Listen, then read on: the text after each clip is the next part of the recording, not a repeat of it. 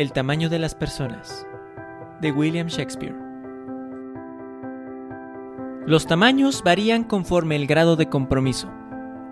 Una persona es enorme para uno cuando habla de frente y vive de acuerdo a lo que habla, cuando trata con cariño y respeto, cuando mira a los ojos y sonríe inocente. Es pequeña cuando solo piensa en sí misma y le hace creer a los demás que piensa en ellos cuando se comporta de una manera poco gentil, cuando no apoya, cuando abandona a alguien justamente en el momento en que tendría que demostrar lo que es más importante entre dos personas. La amistad, el compañerismo, el cariño, el respeto, el celo y asimismo el amor. Una persona es gigante cuando se interesa por tu vida, cuando busca alternativas para tu crecimiento, cuando sueña junto contigo cuando trata de entenderte aunque no piensen igual.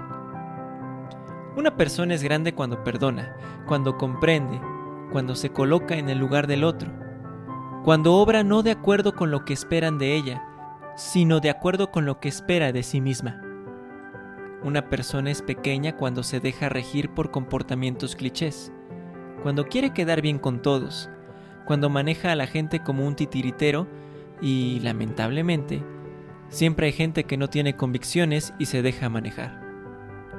Una misma persona puede aparentar grandeza o pequeñez dentro de una relación.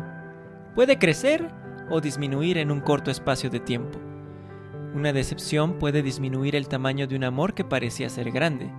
Una ausencia puede aumentar el tamaño de un amor que parecía ser ínfimo. Una decepción puede terminar con el respeto por alguien, de muchos.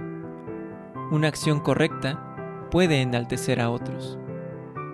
Es difícil convivir con esta elasticidad.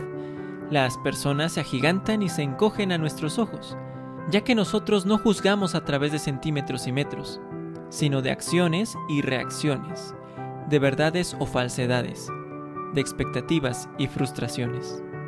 Una persona es única al extender la mano y al recogerla inesperadamente se torna otra.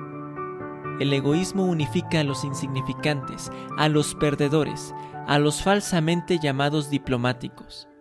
No es la altura, ni el peso, ni la belleza, ni un título o mucho dinero lo que convierte a una persona en grande.